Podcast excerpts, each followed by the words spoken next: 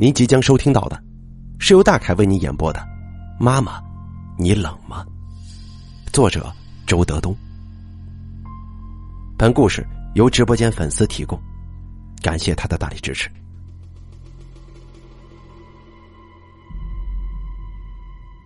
当你飞黄腾达的时候，周围的人众星捧月，你第一个忘记的是母亲。你根本就没有功夫去回忆他的年龄、他的生日，你没有心情去揣摩他的心情好不好。可是，当你面临围攻的时候，当你眼看就要完蛋了，绝望至极、惊恐至极，你喊出的一定是“妈”。我本质上是一个书生，敏感、多愁，追求完美，希望永远想入非非。还有一个特点，就是野心勃勃，追名逐利。这个性格注定我一生漂泊。很少有谁的人生像我这般动荡。我在东北的小镇子摆摊在中国空军服役，在蒙古草原放羊，在一个叫做白龙的村子供销社当售货员，在一个县城啤酒厂当秘书。在西安某个杂志做主编，在北京卖字。那天，北京的天气特别好。野心勃勃、追名逐利的我，要去一个影视公司录制我的恐怖电视小说。在路上，我的手机响了，声音似乎更急促了。我接起来，是我姐姐，东子。妈妈病重了。我姐是我家的老大，他的三个弟弟，一个在北京，一个在西安，一个在上海，只有他在那个偏远的小镇侍奉我年迈的父母。他是个乡下人，灯红酒绿对他没什么吸引，他的要求就是有吃有穿。他像天下所有的姐姐一样心疼我们哥几个，平时很少打电话来，怕给我们找麻烦。现在他突然打电话，说明我妈的病一定是很重了。我的心一下子就沉重起来。我在心里开始算我妈的年龄。我记得，妈妈属狗，那么她应该是六十八岁。我低声说：“我过几天回去行吗？那几天我要去南方搞一次签名售书，我在想能不能推迟几天呢？过几天恐怕你就看不着了。”我姐说着，在电话里哭了起来。我想了想说：“你跟妈说一下，我明天就到家。”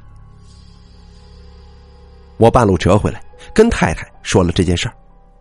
太太轻轻的对我说：“我跟孩子都回去吧。算了吧，那地方冰天雪地的，孩子受不了，我自己回去就行了。”我揣了钱，连衣服都没换，也没带包，就走了。我和我妈的关系特别一些，家里除了我，还有三个孩子。他们的长相都像我爸，浓眉大眼，只有我的相貌像我妈，单眼皮、小眼睛、长脸儿而且我的性格也像她。我妈其实挺放纵的，男女方面我不说，她从年轻的时候就好赌，一直赌到老。我从小到大很少吃到过早饭。对于赌博这件事儿，他受到过家里人的劝阻、干扰、声讨、批判，但是他改不了。他不强硬，但是他蔫儿巴巴的，始终走自己的路。我觉得，他的放纵是由于无奈，是由于寂寞。那不仅仅是乡下小镇的环境寂寞，还有生命深处的寂寞。他的心眼很小，一句轻语，一个微妙的动作，就会深深的触动他。最后在牛角尖里越钻越深，不能自拔，然后就哭。他很细腻，关注情感细节。我跟他一模一样。他很懂事，总是站在别人的角度想问题。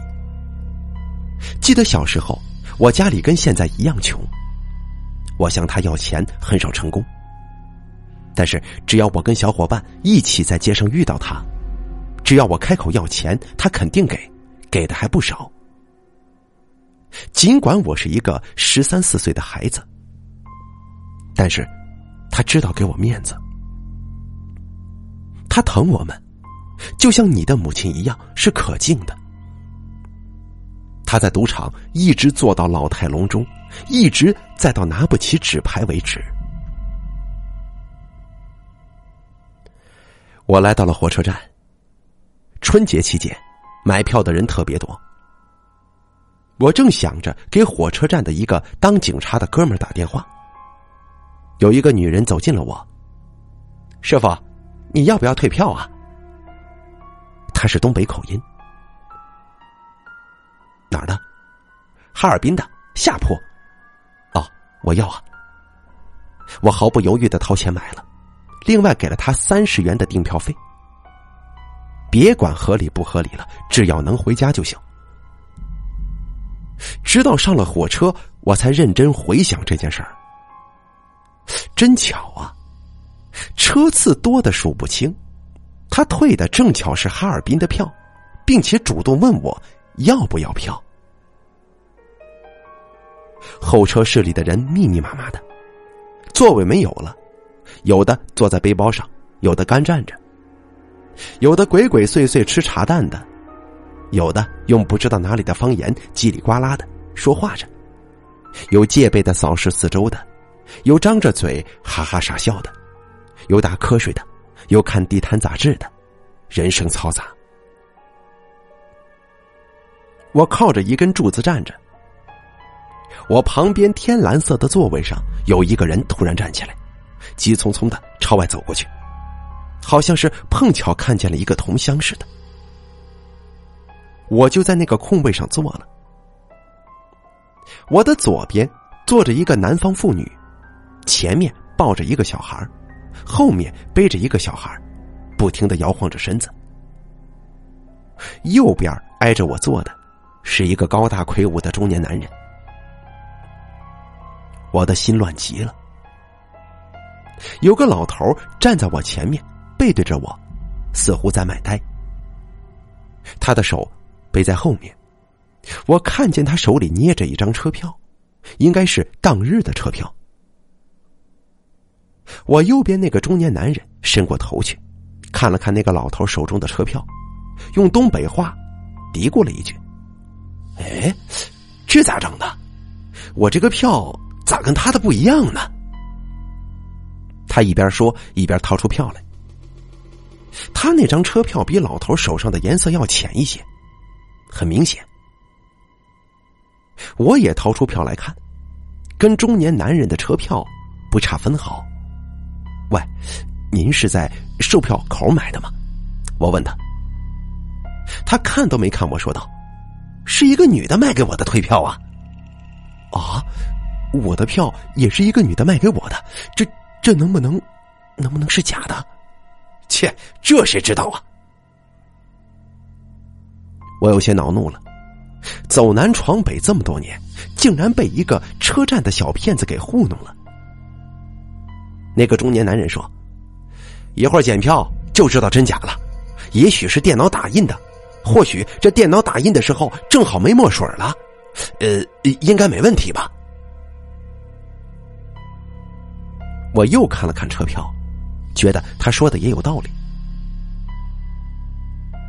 你在几车呀？我问他。三车。多少号？十一上。我取出票看了看，很是惊奇的说：“哎，我是十二上，咱俩挨着呀，哈，太巧了吧？嗯，就您一个人吗？就我一个人，你呢？我也是一个人。北京候车室里的人多的像是密密麻麻的蚂蚁，我跟这个铺对铺的人偏偏就坐在一块儿了。检票的时候，我跟这个邻铺的大哥一起上了车。他拿了三个包，都很大，我帮他提了一个，那个包重极了。到了车上，他跟我聊起来。他姓常，是搞一个建筑公司的头。还有两个人一直在插嘴，一个姓高，一口南方口音，偏偏说他是哈尔滨人。还有一个女人姓梅，是哈尔滨制药集厂的，住南昌办事处。这女的长得挺有风味，就是牙齿有点不整齐。高先生啰里啰嗦的说了很多话，中心思想只有一个。他说他在中央认识很多的大人物。那个梅小姐听说我原来当记者，就问我：“你是什么报社的呀？”“是杂志，呃，叫《女友》。”“哦，女友啊，那个时候我经常看。”其中有一个作者，我特别喜欢，他写的文章挺牛的，也挺幽默。他姓朱，姓周，周叫周德东啊，好像是啊，我我不太记得作者的名字啊。你好，我就是他啊，那个姓朱的人就是你呀？啊不，我姓周。我记得他写过一个小说。写的是一个学生宿舍楼，楼下住着男生，楼上住着女生。有一天，有个小篮子系着绳子从楼上放下来，里面有一张纸片。呃，那个小说的名字叫什么来着？呃，我忘了，叫《美人计》。哦哦，对，就是《美人计》。那个小说特别恐怖呀。呃，他叫周什么？呃，不是他，是我，我叫周德东。那个高大魁梧的常大哥一直听着那个女人跟我说话。那个高先生见缝插针，继续强调他是哈尔滨人。夜里熄灯之后，我一直在想着母亲，睡不着。很快，常大哥就发出了鼾声。他大鼾的声音很大，把整个车厢睡觉的声音都压下去了。我本来是面朝上躺着。偶尔翻一下身子，看了他一眼。夜灯在低处，我看不清他，但是我隐约看见他的眼睛瞪得圆圆的，正在暗中看着我呢。我当时就打了个冷战。事实上，我一直没有停止翻身。我面朝下趴在铺上，一边自然的把眼光从他那死鱼一样的眼睛上。就移开了，把脸朝向了一面，然后把后脑勺对着他。但是我的心悬了起来。这个人怎么这么奇怪呢？他没睡着，为什么打鼾呢？他睡着了，怎么还瞪着眼睛呢？是不是他那三个大包里面有什么贵重的东西啊？第二天早上，大家都起来了。各忙各的，洗漱、换票、整理包裹。我相信，我和这个常大哥对昨夜的那一次对视心照不宣。他的表情没有什么异常。我对他说：“常大哥，我再帮你提一个包吧。”好，谢谢。哎，我记得昨天你是三个包的，怎么变成四个了？我的包里呀，还有个空包。昨夜我就把包里的东西分成了四个包。下了车，出了站台，我跟常大哥分手，互相说了很多客气的话。你回哈尔滨一定要来找我，啊，你到北京的时候一定要给我打电话之类的。没什么结果的话，我不知道开往黑龙镇的那唯一的一趟长途汽车还有没有。我站在车站广场发呆。常大哥钻进了一辆出租车走了，消失在哈尔滨的车流当中。直到如今，我也不明白，那个常大哥为什么半夜的时候一个人悄悄爬起来，把三个大包分成了四个包呢？我顺利的坐上了长途汽车，是从哈尔滨开往清泉县的，中间要走八个小时，中间经过兰溪、青港、明水三个县。过了明水就是沙土路了，越走越偏僻荒凉。八个小时，窗外除了冰雪就是冰雪，厚厚的，一片白茫茫的。偶尔可以看到灰色的树林带。车上的人，大多数都是乡下人，他们在哈尔滨打工，回家过年的。他们都拿着大包小包，甚至铺盖卷儿。车厢里没有暖气，或者说有暖气，但是司机不给开。窗上结着厚厚的冰花。我说一路上都能看见冰雪茫茫，那是我在窗子上吹化了一块冰花，才看见的。车上的人只是在车没出哈尔滨的时候，对高楼大厦感兴趣。每一个公司的牌匾和每一个行人的装束，都会增加他们的见识，都会成为他们回乡讲述的材料。出了车城，他们。都不再伸着脖子朝外看了。旅途漫长，寒冷，颠簸，大家都在抽烟。我旁边坐着一个男人，他的特点是脸特别黑，说像是煤炭一样，绝不夸张。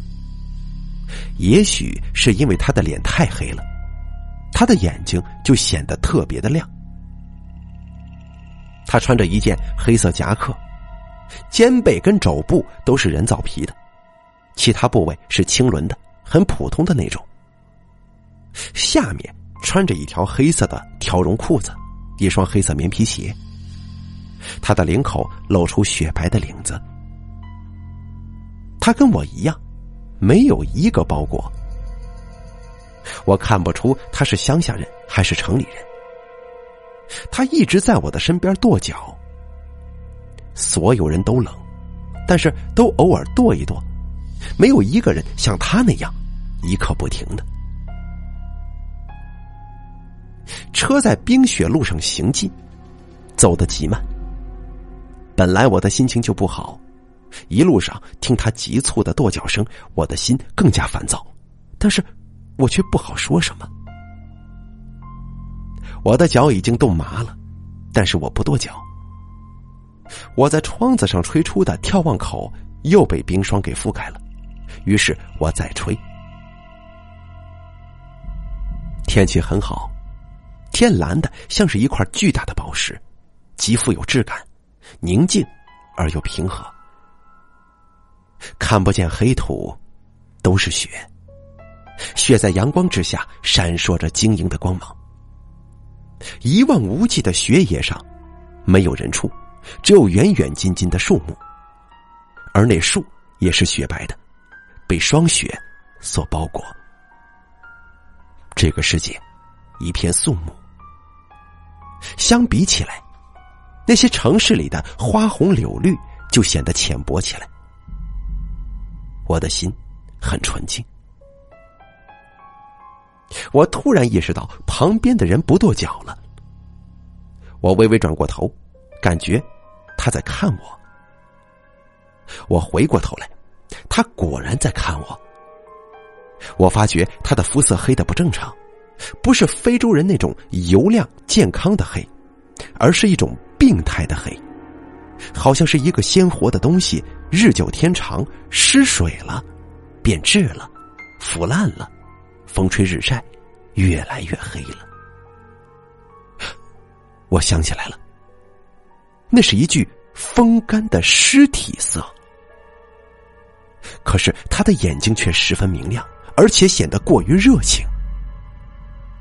他看见我在看着他，他把头就转了过去，继续跺脚。咚咚咚，咚咚咚，我的心又烦躁起来。太阳光越来越强烈，而且大家在车里待久了，呼出的热气让车里暖和了一些，似乎不再那么冷了。整个车厢里只有这个人单调的跺脚声。那急躁的声音好像在预兆着什么不可更改的灾难正在逼近。接近黑龙镇的时候，太阳快落山了。在城市里，很少有机会看到夕阳。我们看到的夕阳常常是这样的：在离地三竿高的地方，这个即将消失的发光体，它的大部分就都已经消失、隐匿在灰暗的天空当中了，只剩下最上面的一抹暗红色。我有发言权，因为我见过。而我家乡的夕阳，在临近地平线的时候，依然清晰的如同剪纸一般，楚楚动人。它的上半部是暗红色，下半部是暗黄色，美极了。在黑龙镇这一站，只有两个人下了车，一个是我，一个是那个黑黑的人。我下车的时候。那个黑黑的人站起来给我让路，我没想到他随后也下来了。下了车，一股寒冷之气扎进了我的头骨。我急忙钻进拉客的三轮车，那个三轮车用玻璃做成了一个包厢，能挡风。三轮车开动的时候，我抬头看了一眼，见那个黑黑的人也下车了。他似乎是第一次来到这个小镇，他正在那里东张西望。客车关了门，慢腾腾的开走了。我的三轮车也走了，我一直回头朝他看。他一直站在那里迷茫。他是谁呢？到黑龙镇，谁家来的客人吗？或者说，他就是黑龙镇出去打工的？过几天就过年了，很多人家的门窗上都已经贴上了对联、窗花跟福字。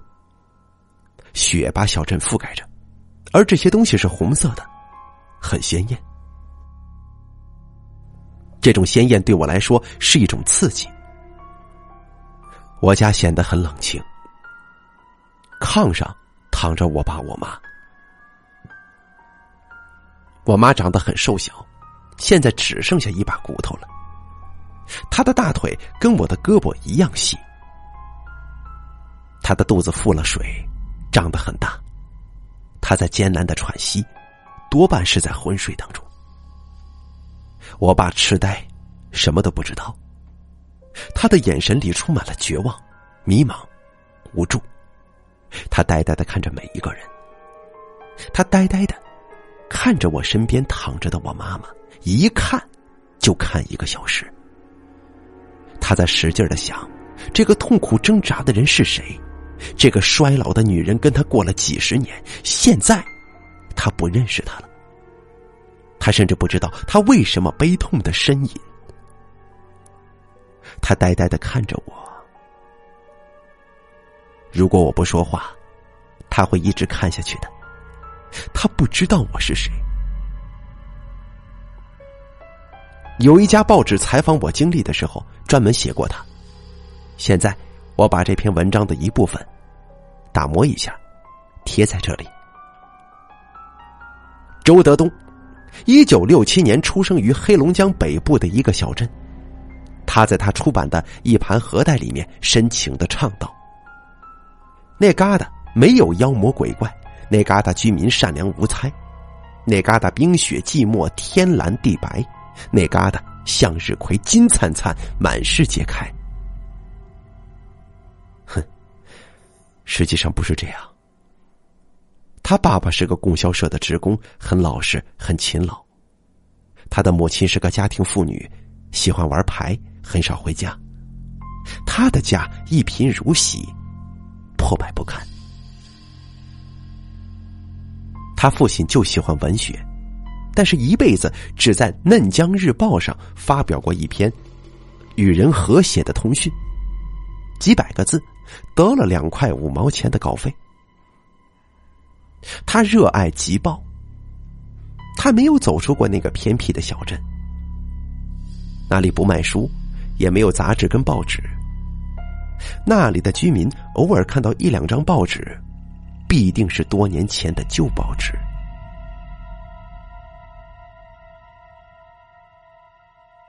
父亲日积月累的收集、剪贴将近二十年，他的简报册已经堆了小半个房间了。他认为，那将是他留给儿子的最宝贵的遗产。后来，周德东到了古城西安，担任《文友》杂志主编。他说，由于他忙于追名逐利，跟父亲的联系很少。他竟然很少想起给家里寄回新出版的文友。父亲经常给他写信来，他的字迹一天比一天歪斜。他越来越老了。他最自豪的一件事儿就是他的儿子当了作家。可是父亲不知道，现在作家已经不值钱了。在他的心中，作家永远是最神圣的职业。他逢人就说：“我儿子是作家。”父母都老了。有一次，周德东含泪写信告诉他们：“我如今生活在西安，做杂志。我今年已经三十岁了，而且结了婚，媳妇儿是一个赵州女子。”后来，父亲得了老年痴呆症，经常一个人坐在小镇的土路边对着老太阳发呆。他不再剪报了，那曾经是他十头牛都拉不回的事业呀。听说他连身边的亲人都不认识了，更不记得还有一个二儿子叫周德东。有一次，他走失了，在冬天。在风雪中，在旷野里，他走了几天几夜，一只鞋都走丢了，脚上被苞米根扎出了一个大洞，堵满了沙土跟石粒，一路血渍。他走到一个屯子，一群小孩掷土块打他，喊着：“老疯子，老疯子！”他极其惊恐，他说道：“我我不是老疯子。”我的儿子是作家，我的儿子是作家。他牢牢记着这件事儿，这是他这一辈子唯一的炫耀，这是他对付这个梦魇一般世界的最后一个武器。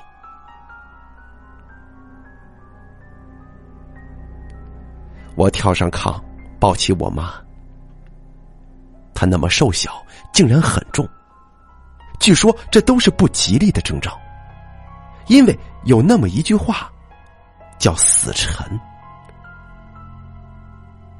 他在炕上躺了两个多月了。妈，我妈没有看我，她把头一歪哭了，哭得无依无靠，嘴里嘀咕着：“我这是咋的了？我这是咋的了？”我的眼泪也流了下来。白天，我一直坐在炕上，守护在我妈身边。我给她按摩，脑袋、胳膊、大腿、肚子、后背。她的胳膊肿的不像是她的胳膊，很粗大，跟她干瘦的大腿不成比例。她后背的肌肉都好像死了，没有一点弹性。一按一个坑，他的头发没有一点光泽，像是枯草。他的头皮是麻木的，经常需要有人用力敲打。他白天几乎一直在昏睡，天黑之后稍微好一些，还能跟我说说话。我家只有一个荧光灯，灯光惨白，照在他苍老的脸上，很凄凉。乡下人情浓，邻居们偶尔有人过来看望。我知道我妈心里烦，就让我姐把来人都迎到后屋。我家有一个黑乎乎的后屋，就这样，我妈躺的屋子一直是安静的，只有墙上的挂钟在滴答滴答的走。我妈在惨白的灯光之下，偶尔睁开眼，见我还在轻轻的为她抚摸，就说道：“别管我了，快去睡觉吧。”说完，他就闭上眼睡过去了。他在昏睡当中，偶尔迷迷瞪瞪的喊出一声：“妈。”妈妈的妈妈都死去多年了，我连见都没见过。在最后的时刻，在这个危机的关头，我的母亲，我那牙齿已经掉光、满脸布满皱纹、衰老的母亲，她一下子变成了一个婴儿。她回到了那个老旧的年代，她回到了那个不太干净、散发着一股什么味道的随家的襁褓里。闻到了母亲的奶香。子女永远是不可靠的，母亲才是支柱。即使在这种情况之下，我也没有停止写作。你们在我的恐怖小说系列当中会看到一篇叫做《所有人都在撒谎》的故事，那就是我在我家的土炕上，在我妈的身边。写作而成的。黑龙镇没有电脑，我也没有带回手提电脑，因此我在黑龙镇写东西的时候只能用纸用笔。那稿纸跟圆珠笔是我外甥给我买的，笔五毛钱一支，稿纸好像是一块钱一本，三百字的没买着，买的是二百八十五个字的。晚上，我妈睡着之后，我就开始在惨白的灯光下写东西，同时我也在聆听我妈的动静黑龙镇的夜晚静极了，狗在远方叫着。我妈总是在说梦话。这可咋整啊？哎，你把那东西拿了，我们吃啥呀？别说了，这个你千万别动。大伙都去了，都得去。他从梦中醒来，歪头看着我：“东子，别写了，睡觉吧。”好，我一会儿就睡。你年龄也不小了，这么写下去，身体会累坏的。快睡觉吧。我姐对我说。她听见我妈在梦中清晰的跟几个人对话，好像有三个人来找他，要把他带走。我妈说：“你们坐吧。你们是咋来的？”哦，我能不能不去呢？啊，那再宽限我几天行吗？我妈突然变得很坚决，反正我现在不去。啊，再过十三四天，你们明早就走吧，我说话算数。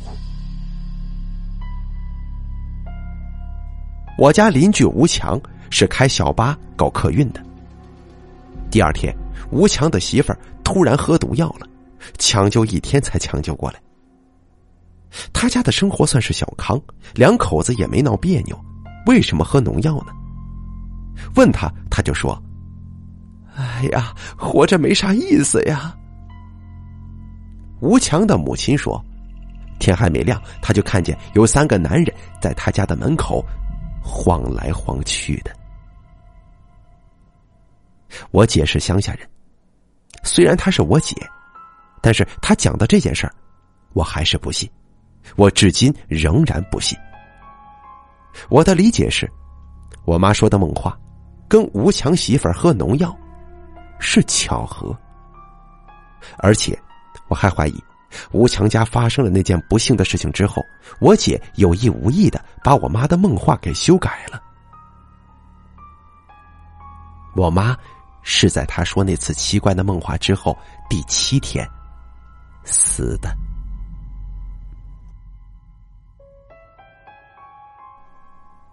我妈六十八岁，她是老气管炎了，又增添了肺气肿。她嗜烟如命，好抽烟。不论怎样，她都不能不抽烟。我说过，我妈对自己放任自流。她不戒烟，我觉得也是因为寂寞。我回家之前，黑龙镇的大夫早就过来了，他们给我妈开了很多药。一直在打吊针，最后这药都输不进血管里去了。大夫偷偷的对我姐说：“你妈呀，活不了多久了，别治了，哎，没用了。”我回家之后已经不给她用药了，不再用药了。我是他亲儿子。我守在他身边，静静的听挂钟滴答滴答的走。我看着母亲，皱着眉头，艰难的喘息。放弃了，这是何等凄凉，何等悲惨的事儿啊！现在我只有等待，等待什么？他就像是一个悬崖上的人，双手抓着一条救命绳子，他的手已经抓不住了，他坚持不了多长时间了。而我们，就蹲在一旁看着他，看着他的手一点点的朝下滑去，等着他最后跌进那万劫不复的深渊。母亲睁开眼，在惨白的灯光之下，静静的对我说：“东子，我没事儿，你快睡觉吧。”妈，我知道你没事儿。可是，你这次病得很重啊，我得守护着你。等过了这个冬天，我把你接到北京去，好好治一下，用德国的药，人血蛋白呀。那得多少钱呢？我可不要。我在谈未来，已经不可能有未来了。我不知道，我是在安慰母亲。还是母亲在安慰我。大夫已经不来了，目前是在等待。我的眼睛湿了，我不敢让母亲看见我的眼睛湿润。他是一个极其聪明的人，即使病到这种程度，他的大脑依然清清楚楚，他永远清醒。从这点来看，我爸似乎是幸运的。东子。给我几片去痛片。我把去痛片给他拿来，又给他喂水吃进去。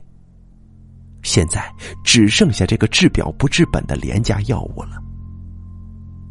妈，你不知道，一个人生病，药物治疗是一方面，最重要的是精神，精神是可以战胜一切的。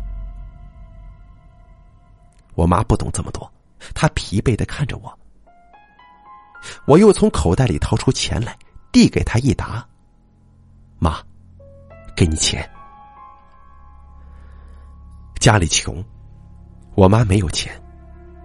我姐说，她裤子里面有个秘密的兜，那里面藏着一些脏兮兮的毛票票，到底有多少，没有人知道。那是她用来跟人家玩牌的，有时候输。有时候赢。多少年来，那些毛票进进出出，好像没有变多，也没有变少。可是最近那个兜已经空了。我把那沓钱递给他的时候，他一点都没拒绝，颤颤的伸出手把钱接了过去，小心的数了起来。他数的相当准确，一千六百元。那是崭新的钱，那是北京的钱。我发现黑龙镇的钱都很破旧。他颤颤的把那钱塞进枕头的拉锁里面，喘息着声音，小声的对我说：“你，你别说啊。”我不知道这是什么意思。他不让我对谁说呢？这是我回家后的第四天，我妈是两天后死的。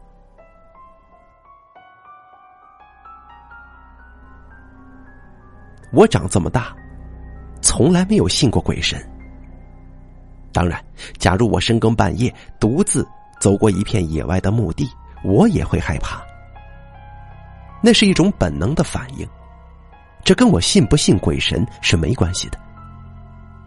我不固执，我不信的理由很简单，那是因为我没见过。长这么大。有太多太多的人曾经坐在我的面前，绘声绘色的对我讲述他们所遇见的鬼怪事件。这些人当中，有我压根就不信任的人，有我尊重的人，也有不谙世事的小孩子，有德高望重的老人，有我的学生，有我的老师。我不相信任何人的嘴，除非是我亲身经历过，哪怕我看见。和听见的是幻觉，我都有可能不否认。但是我活了三十八岁了，从没有听过，跟见过。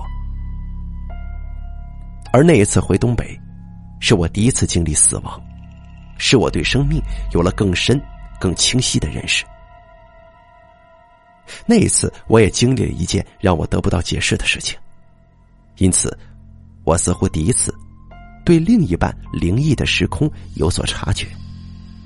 从此之后，我有很长的一段时间变得很消沉。我试图找到解释，哪怕是一个牵强的解释，都能够把我解救出来。但是我失败了。我一直守候在我妈的身边。有一天傍晚，很静，我听见我妈的头上。有一种很微妙的声音，啪，啪，啪，每隔一秒钟左右响一下。我妈头朝里躺着，她的头上是一个很大的玻璃窗，挡着帘子。那个窗子的后面是一个厨房，因为冬天在房子里面的火炉上做饭，那个厨房就废弃了，黑咕隆咚的。我问我外甥：“咱们家后面的厨房有水管吗？”外甥说：“没有啊。”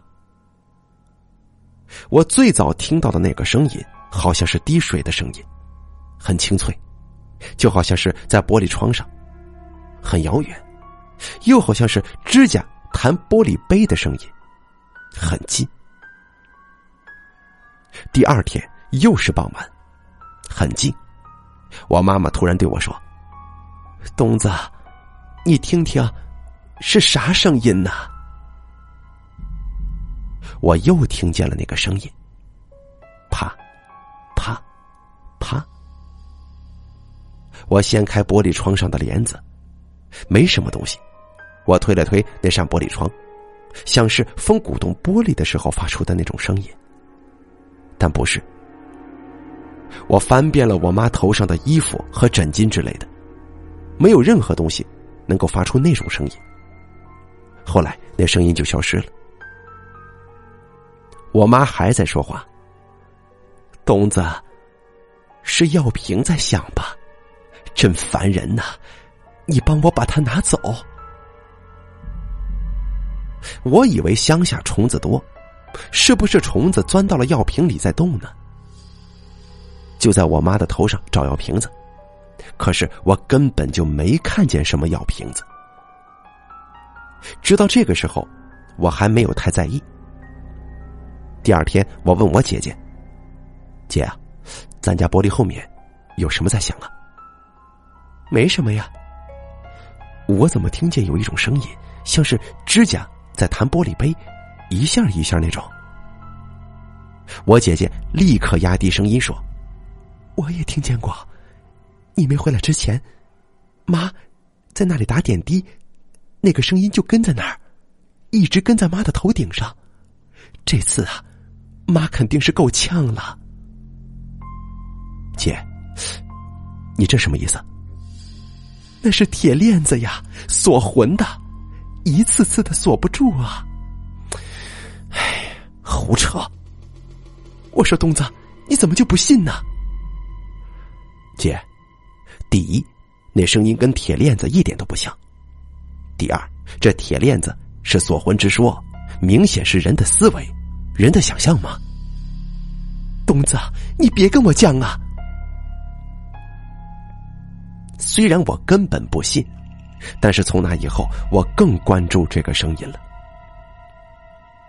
我实在找不出声音的来源，我就暗暗发狠。我再听见他在哪里响，我一定冲过去，狠狠的踢他一下。这若有若无的声音把我弄得很恼火。另外，我还想，假如这声音真的是一种小灵物，那么我狠狠的一脚踢他一下，弄不好还把我妈给救了，多活几个春秋呢。可是自从我那次在心里暗自发狠之后，竟一次都没有再听到那个声音了。然而，我妈还在说她听见有动静。东子，你看看妈头顶上到底是啥声音呢？是药瓶子吧？拿走，太吵了。我又在我妈头上翻找，还是一无所获。我有些愤怒了。玻璃窗后面的厨房没有灯，我点一根蜡烛，走出正屋。从走廊绕过去，走进那个厨房。这个厨房很狭小，锅灶上落满了灰尘，除了一口空锅、一些散柴，还有一个漆色斑驳的空碗柜，就再也没什么了。我把锅盖掀开，把碗柜打开，甚至朝澡堂里面看了看，什么都没有。我吹了蜡烛，回到我妈身边，静静的想。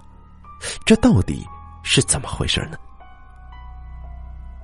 墙上的挂表在走，滴答滴答的，是他的声音，顺着墙传到了我妈的耳朵，她听起来很烦吗？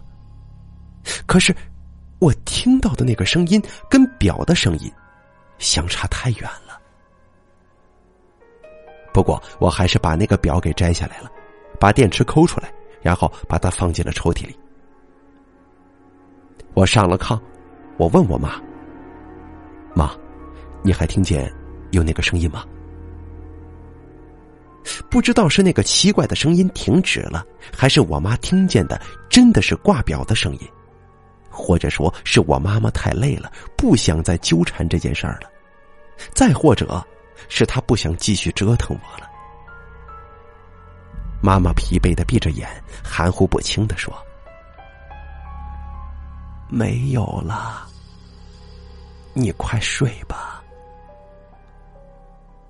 后来据我姐说，她陪我妈的时候，又听见了那个声音。她还跟我妈核对过，她每听见那个声音响一下，她就用手指按我妈的胳膊一下。他每次用手指按我妈的胳膊，我妈都使劲的点头。这说明他跟他听见的是同一个声音，他们共同听见了那个声音。这到底是怎么回事？我一直在冥思苦想。假如是我妈先对我说她听见了一个声音，就好像是指甲弹玻璃杯，然后我也听见了那个声音，那么我就可以理解为，我之所以听见我妈描述的那种声音。是我的耳朵产生了幻听，可是并不是这样的，这是我先听到的。那么，是不是我妈听见的声音跟我听见的声音不是一回事呢？有一次，我妈说那个声音又响了，我就用力揉了他的耳朵一下。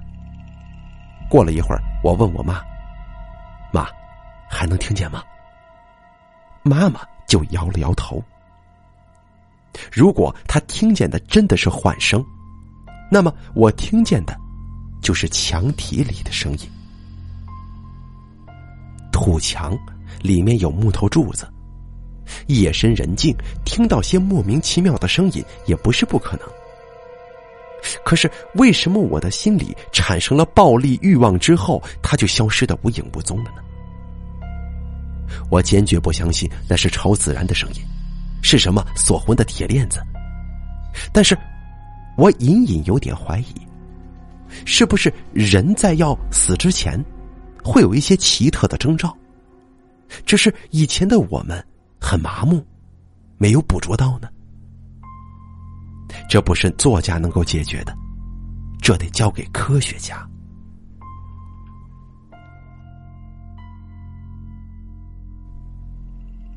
这天夜里，我妈一直没说话，她一直睡着。惨白的灯照着她的脸，也照着我几天几夜没有睡好的憔悴的脸。几天来，我一直看着妈妈，我对她的观察极其的细微，他的每一点变化都逃不过我的眼睛。这一天夜里，我发现他有些异常。他的呼吸突然顺畅多了，他的神情也变得有些舒展。他静静的躺着，在睡觉。妈，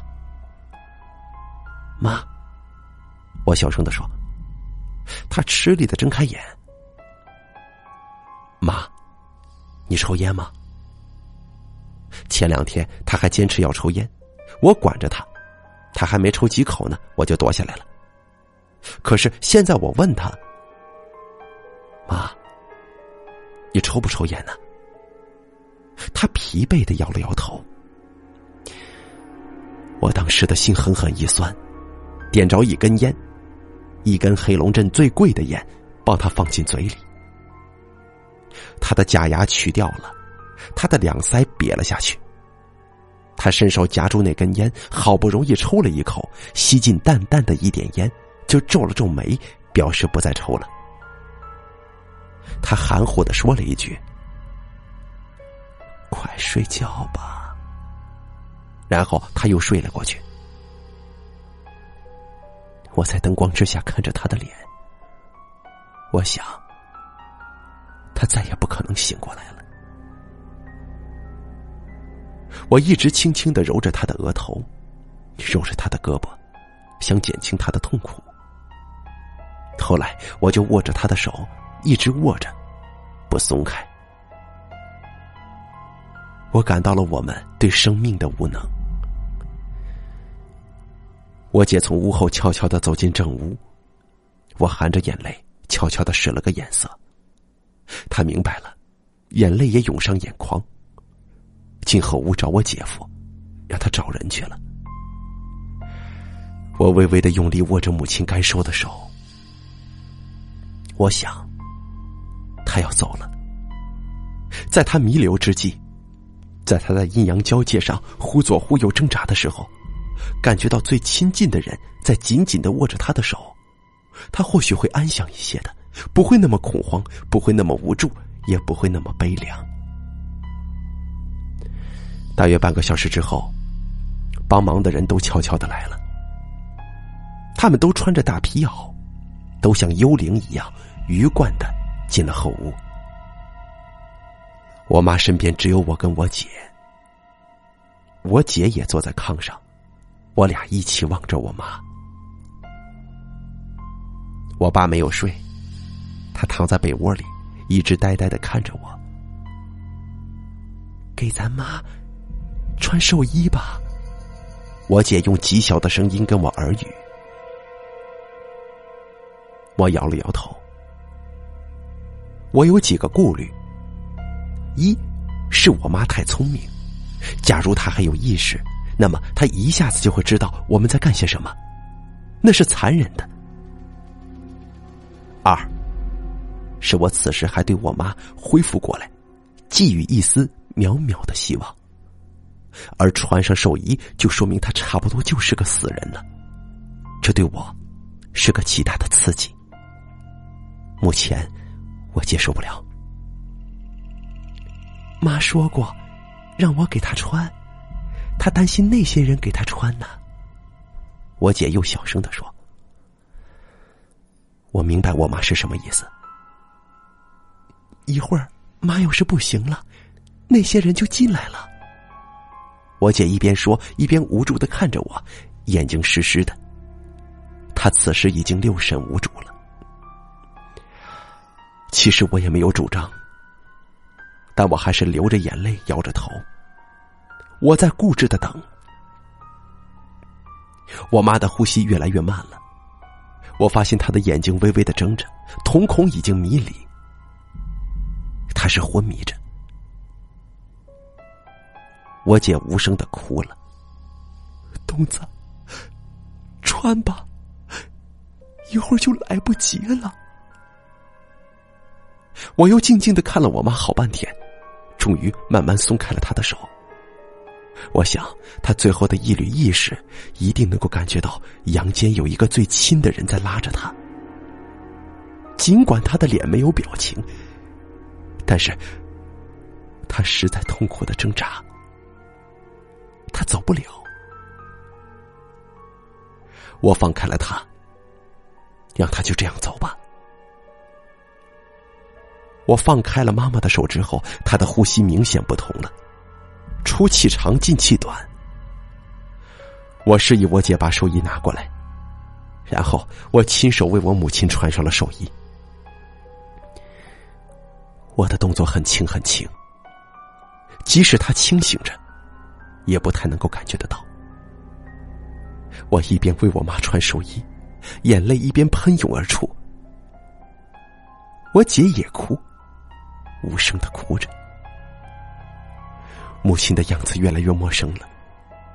当我为她穿上深蓝色外罩的时候，我发现她的嘴张了两下就不动了。我姐姐一下子哭出声来。我的母亲，隋景云。平平的躺在土炕上，躺在一个艳黄色的褥子上，脸面极其安详。那个褥子是跟寿衣一起做的。他穿那身寿衣一点不古怪，而是显得很潇洒。妈妈死了，有些帮忙的人冲进来。有人把一枚系了红线的铜钱放进了我妈妈微微张开的嘴里，又用被子把我妈的脸给盖住了。接着，他们跟我一起踉踉跄跄的把我妈抬到了院子里。我爸还没睡，他呆呆的看着这一切，满脸迷惑。院子里用木头临时支起了一个三脚架，上面蒙着毡布。算是灵棚了，已经拉出一个电灯，很是灰暗。我们把我妈抬进了那个灵棚里，大家开始张罗着别的事儿。我姐一边烧纸一边嚎哭，我也在哭，我一边哭一边劝她。过了一会儿，我看见灵棚前点起了长明灯，摆上了贡品。长明灯被风吹得忽亮忽暗。我钻进那个狭小黑暗的灵棚里。这时候是凌晨三点钟，天很冷。我家院子里都是冰雪，我妈就躺在冰雪里。我一边哭，一边抚摸着我妈的头发，他的脸盖着，他的头皮还热着。我又把手伸进被子，抚摸他的手。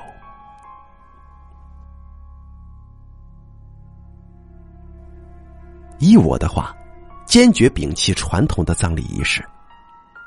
我一直觉得西方的葬礼简单，大家服饰肃穆，每个人送一束鲜花。但是毕竟是乡下，我拗不过老辈人。最后，请来阴阳先生，搞了一大套迷信仪式，就不提了。第二天，我摔丧盆子，扛铃铛翻，身披重孝。天一亮，就把我妈抬上车，直奔火葬场。火葬场在县城，离我家一百二十华里，两旁都是白茫茫的雪。雪的草，雪的树，雪的桥，雪的村，雪的河。路不好走，车子一直在颠簸。我们在驾驶室里，我妈在没有棚的厂车上。这天寒地冻的天气，转眼她就会被冻成冰的。到了火葬场，一个红脸膛的人走过来，大声的说：“把人抬进去。”那个大房子很空旷，有两个巨大的铁炉子。我们把我妈放在房角的一张木板上。那个红脸膛就说：“行了，出去吧。”我最后掀开被子看了我妈一眼，她还是微微睁着眼，像看我又不像是在看我，很宁静。我用手抹了一下眼泪，我就走出去了。那个红脸膛在里面把那扇铁门就锁上了。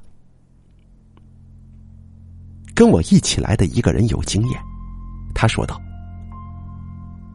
你给那个烧人的人，给他一点钱，能早一点烧，而且烧的能透一点。”啊，是吗？多少钱呢？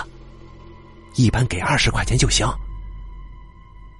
我把钱交给这个有经验的人说。麻烦你给他送过去吧。二十块钱，给了这二十块钱，我妈就能早点被推进炉子。二十块钱，给了这二十块钱，那个人就能把我妈烧的时间长一些，骨灰更少一些。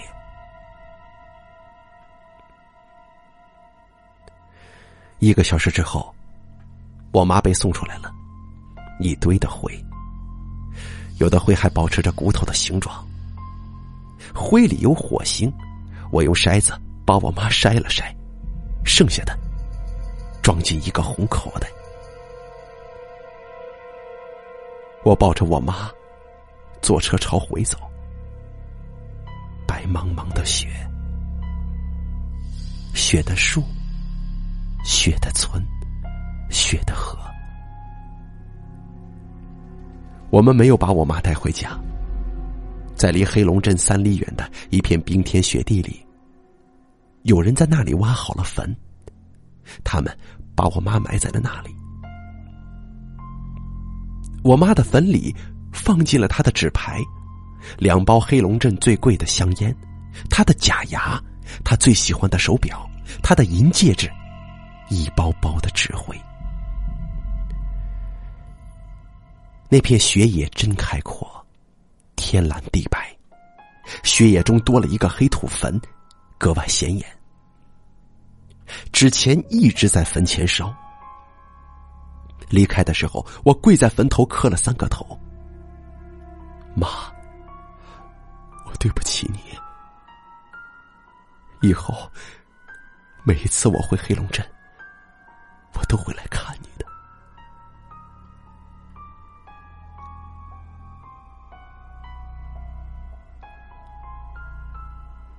前一段时间，我还不知道我妈病重了。我女儿从幼儿园回来，给我背诵新学的歌谣：“大兔子病了，二兔子瞧；三兔子买药，四兔子熬；五兔子死了，六兔子抬；七兔子挖坑，八兔子埋；九兔子坐在地上哭起来。十兔子问他为什么哭，九兔子说：五兔子死了。”再也回不来。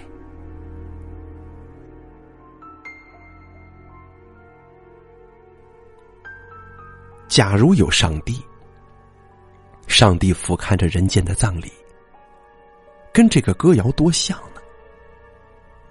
有人病了，有人来探视，大家静悄悄的站在病人的床前，轻轻的跟病人的家人说着什么。有人急匆匆的。骑自行车去药店买药，有人在家里药锅煎熬。房子里有病人苍白的脸和浓郁的中药味。终于，病人脑袋一歪，咽气了。亲人哇的一声哭成一团。有人把尸体抬出去，有人在挖墓，哭声一浪推一浪。最亲的女儿或者说是妻子，哭天喊地，跌坐在地上。这个人就走了，永远永远不会再回来了。我们人类就这样一个个的离去，再也回不来。这个歌谣让人觉得悲凉。我把我妈埋了之后，回到家。我妈活着的时候多么瘦小啊！可是现在她没了，那铺炕就显得特别空旷，好像一下子少了十个人似的。我爸坐在炕上，他还是呆呆的看着我，但是我发觉今天他的脸色跟往常不一样，很不好，很苍白，好像没有了血色一样。接着，我看见有水在他的眼圈里面蓄着，那眼是浑浊的，那水也是浑浊的。我不知道那是不是泪，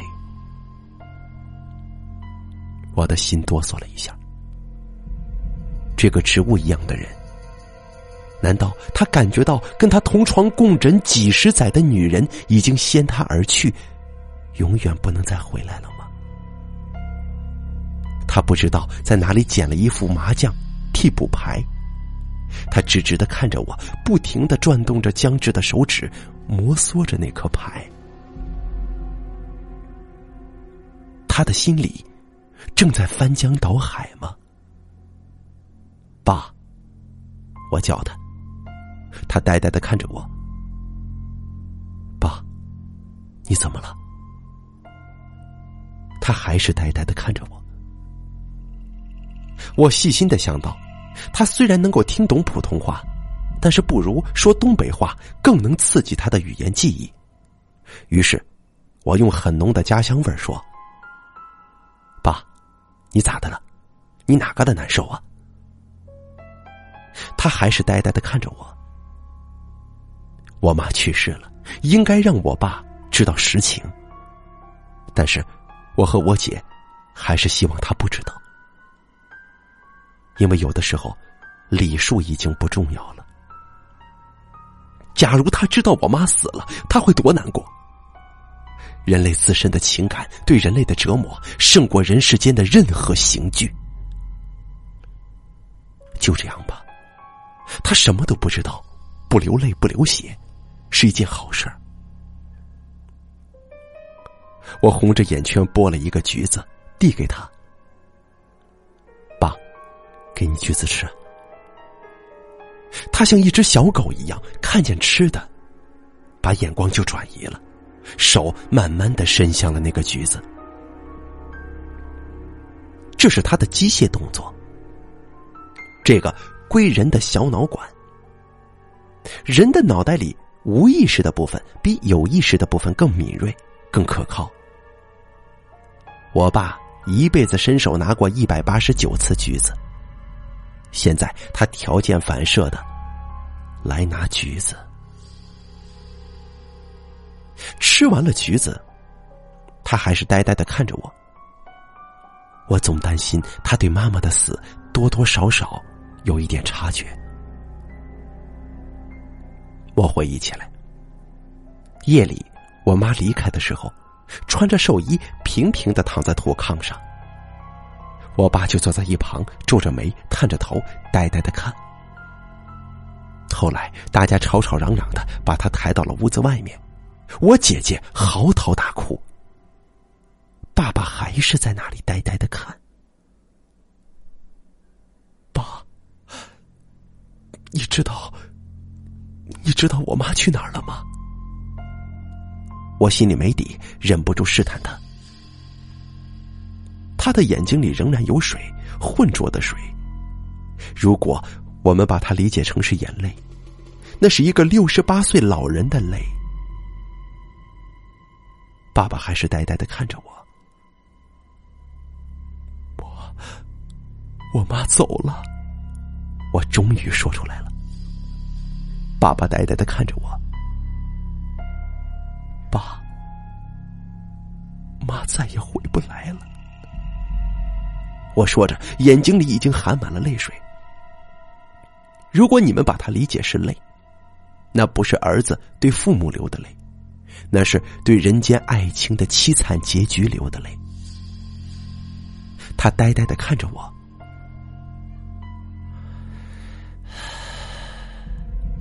离开黑龙镇的前一天晚上，我的心里极其难过。我姐曾经暗示我，我爸死的时候，他不会再通知我了。我知道，我姐不想让我千里迢迢的再赶回来。我知道，我爸也活不了多久了。我知道，我这次一走，就是跟我爸的诀别。果然，我在写这本书的时候，我爸已经走了。土炕上只剩下我跟我爸了。土炕空荡荡，铺满月光。我看着我爸躺在枕头上的侧影，他好像没有闭上眼，好像直直的看着天花板。不过，我不敢肯定。不知道你有没有体验？夜是最诡异的。你借着模糊的夜光看一个东西。那个东西会随着你的想象而无声无息的变化、变异、变换。你怕它是什么，它就会变成什么。不信，你可以试验一下。我忐忑的想，眼前这个东西不会是我自己吧？接着，你就会惊恐的发现，那个东西真的就慢慢的变成了你自己。你想，这个东西可别是一个木乃伊呀！很快，那东西就会缓缓的变成木乃伊。你想，这个像木乃伊的东西，你可千万别笑啊！好了，他缓缓的咧开嘴，朝你静静的笑起来。我看着我爸，越看他越陌生。我爸再痴呆，我都不会对他感到害怕，因为他是我的亲人。但是，假如这个土炕上躺着一个陌生人，他长相古怪，没有表情，在漫漫暗夜里瞪着眼睛看屋顶，那我就会发怵了。可是，跟我一起躺在我家炕上的这个人，确实是个陌生人。在我的记忆当中，父亲不是这个样子的。他的眼神很软，总是担心孩子发脾气，总是小心的看孩子的眼色。那眼光里总是透着慈祥，但是现在那个眼睛已经空洞了，直直的盯着屋顶。我在想，此时他的大脑里在想什么，或者说他在看什么？终于，我看见他慢慢的动了，他也许想坐起来。他想坐起来是一件极其艰难的事儿，其难度就等同于我们在飞行中的飞机腹部爬到顶部。他一点一点点的，终于坐了起来。他木木的旋转了半圈脑袋，也许是屋子里太黑了，他没有发现我。他的眼光从我的脸上移过去。当时父亲的眼光从我脸上飘过的时候，我的身上起了一层的鸡皮疙瘩。最后，他的眼睛停在我妈生前一直躺着的地方，一动不动了。我妈躺过的那片土炕空荡荡的，他就像是泥塑一样，死死的盯着那个地方。时间像是电脑死机了一样。屋里静的可怕。终于，他说话了。几年来，他彻底忘记了语言，偶尔说话也是含糊不清。现在，他突然说话了，竟然说的一字一顿，很清楚。随景云，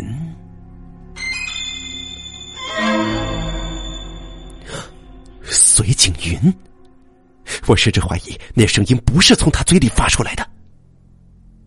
人的大脑通常可以存储一百万条信息，我爸大脑当中一百万条信息有九十九万九千九百九十九条都毁灭了，永久性的毁灭了，只剩下了一条。那一条就是随景云。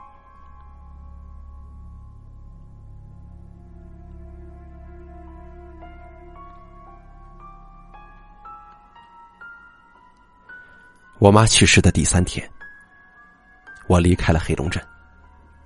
我是早上七点钟上的车，那车从清泉县开往哈尔滨，路过黑龙镇。就是我回来坐的那趟长途车。从黑龙镇上车的人很少，我是最后一个上车的。我扫视了一下，看见还有一个空座位，就走了过去。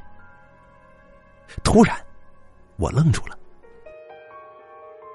因为我感觉那个座位上坐着的那个人特别面熟，他也刚刚上车，正在打扫肩膀上的霜雪。他依然穿着那件黑色的皮夹克，肩背跟肘部都是人造皮的，其他部位是青纶的，很普通的那种。下面穿的还是那条黑色的条绒裤子，一双黑色的棉皮鞋。他的领口仍然露出雪白的领子。他还是跟我一样，没有包。怎么会这么巧呢？他跟我一起进入黑龙镇，今天又一起离开黑龙镇。眼看就要过年了，如果没有特殊情况，这时候一般人是不会出门的。这个人是谁？他到黑龙镇干什么？这些对于我来说是个谜。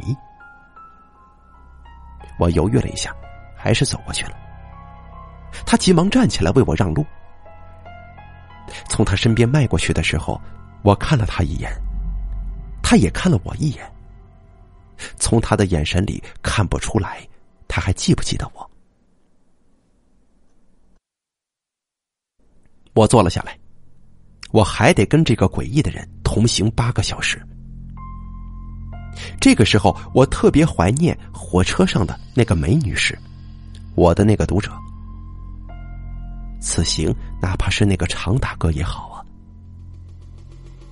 这一次，这个黑黑的男人一直没有跺脚。他靠在椅子背上，闭着眼睛，好像是睡了。我也太困了，实在挺不住，迷迷糊糊的睡了过去。我在那颠簸的车上，在那个神秘的男子身旁做了一个梦。冰雪都消融了，水流动起来，哗哗作响。满世界的向日葵开放了，金灿灿的，特别耀眼。我妈很年轻的样子，她笑吟吟的，在满世界的金黄色当中对我说：“东子呀，你睡觉吧。”突然，我被一阵奇怪的声音弄醒了，啪，啪。啪我猛地睁开眼，那无数的向日葵就消失了。天寒地冷，汽车在雪路上颠簸，很多人都睡了。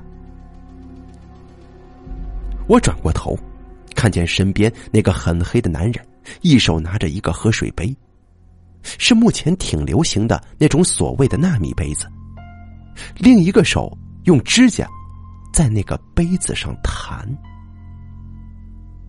他弹出的声音，还有那个声音间隔的时间，跟我在家里听见的那种没有来源的声音特别的像。所有的人都在跺脚，只有他一个人不跺。他一直用指甲弹那个杯子，似乎是无聊极了。他一眼都不看我。车在冰天雪地里朝前走，慢吞吞的。我一路都在听他弹杯子的声音，心里极其恐惧。有几次，我想跟他搭话，问问他为什么总是弹杯子，但是终于没敢开口。到了哈尔滨之后，又是我先下的车，下意识的我回头找他的影子，我没有看到他。这个黑黑的男人是一个阴影，一直挡在我的心上。如果他是个正常人，看了我这些文字，一定知道我说的就是他。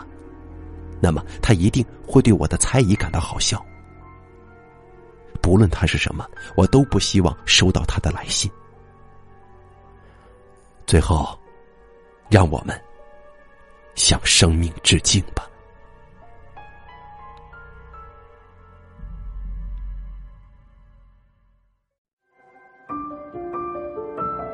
本期故事演播完毕。